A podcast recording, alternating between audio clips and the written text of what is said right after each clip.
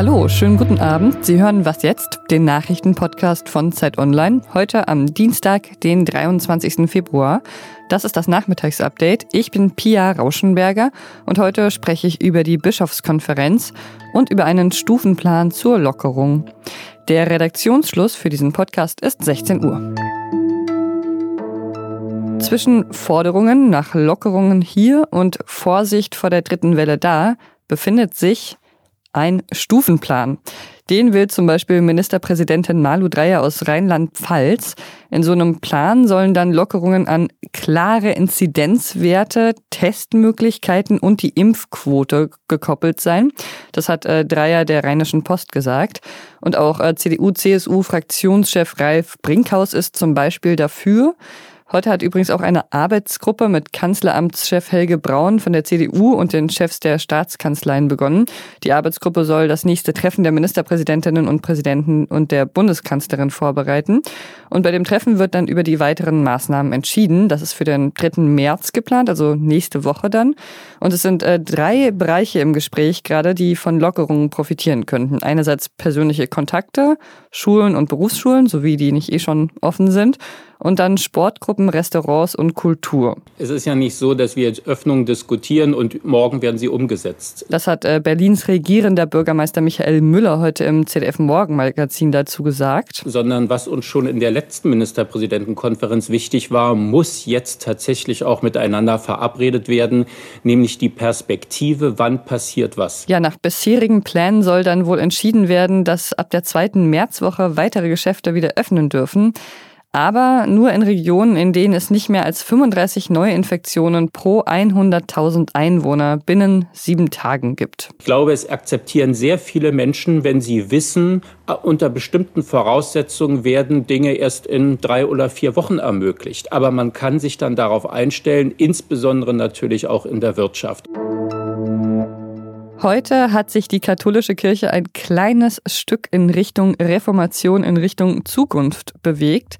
Heute hat die Bischofskonferenz zum ersten Mal eine Frau zur Generalsekretärin gewählt, die Theologin Beate Gilles. Die dreitägige Frühjahrsvollversammlung hat äh, begonnen, zum ersten Mal digital. Und es gab äh, große Themen zu besprechen, zum Beispiel Missbrauchsvorwürfe und wie damit umgegangen wird.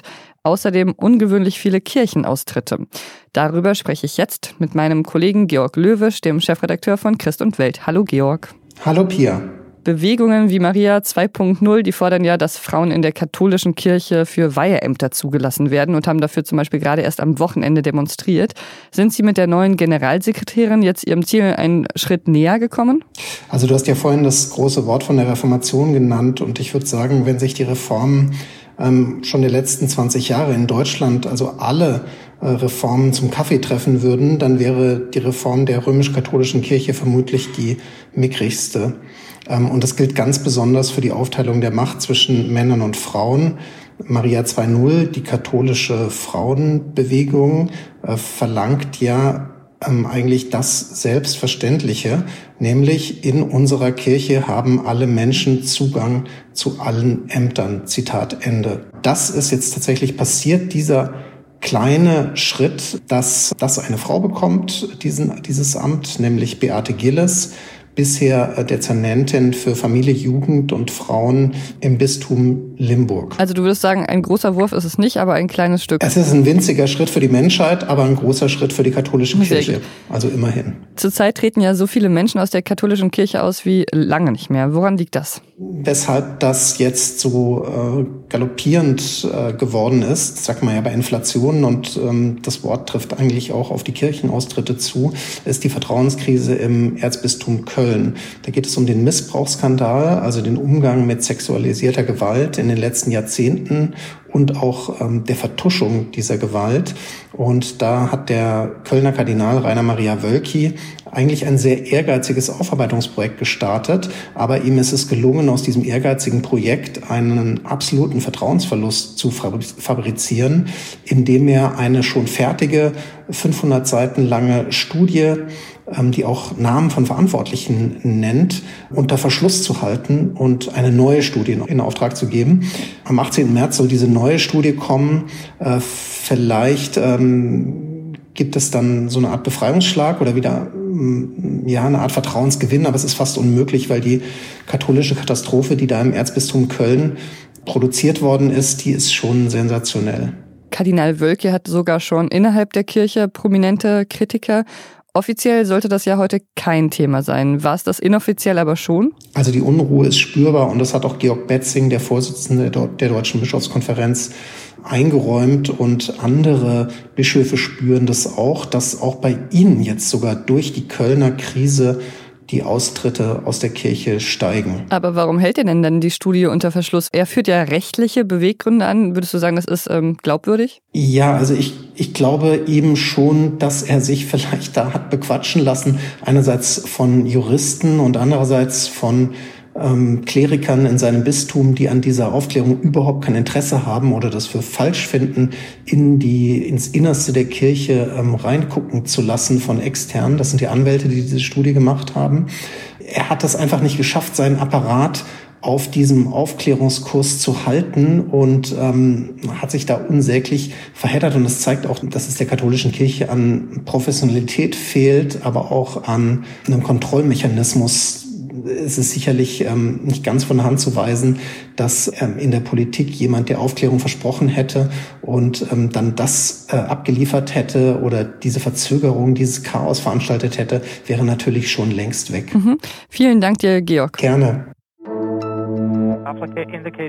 Die NASA hat erstmals ein Video der Landung der Perseverance auf dem Mars veröffentlicht. Letzte Woche Donnerstag ist der Mars Rover ja gelandet. Jetzt gibt es auch Videomaterial von der Landung. Das habe es zuvor noch nie gegeben, sagt die NASA. Das Video ist etwas mehr als drei Minuten lang und es zeigt, wie sich der Landeschirm öffnet, der Hitzeschild abgestoßen wird und wie die Marsoberfläche dann immer näher kommt.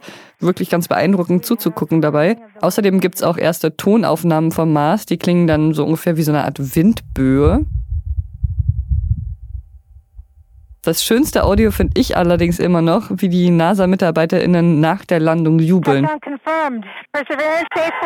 Ich meine, allein der Bau und die Entwicklung dieses Rovers haben acht Jahre lang gedauert und ich freue mich irgendwie für sie, dass das jetzt geklappt hat. Was noch? Es gibt aber noch eine gute Nachricht. Es gibt nämlich eine Lösung für den ältesten WG-Streit der Welt. Kaffeepulver, ist das jetzt gut oder ist das jetzt schlecht für den Abfluss? Es gibt ja immer diese Mitbewohnis, die den benutzten Kaffee gerne in den Abfluss schütten und sagen, das helfe ja total gut gegen verstopfte Röhren. Andere sagen, nee, ganz und gar nicht. Das führt eher dazu, dass sie erst recht eklig verstopfen. Ich mache es hier mal transparent. Ich gehöre aktuell der Fraktion an. Kaffee gehört nicht in den Abfluss. Aber es gibt ja andere Sachen, die man mit Kaffee machen kann. Zum Beispiel auf den Gehwegen verteilen.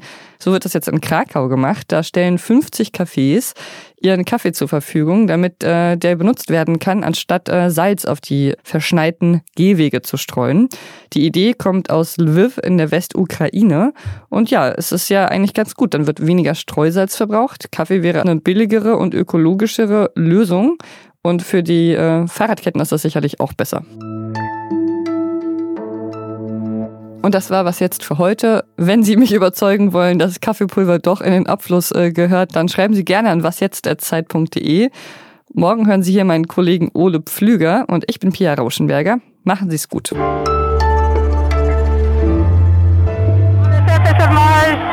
ready to begin seeking the sands of past life.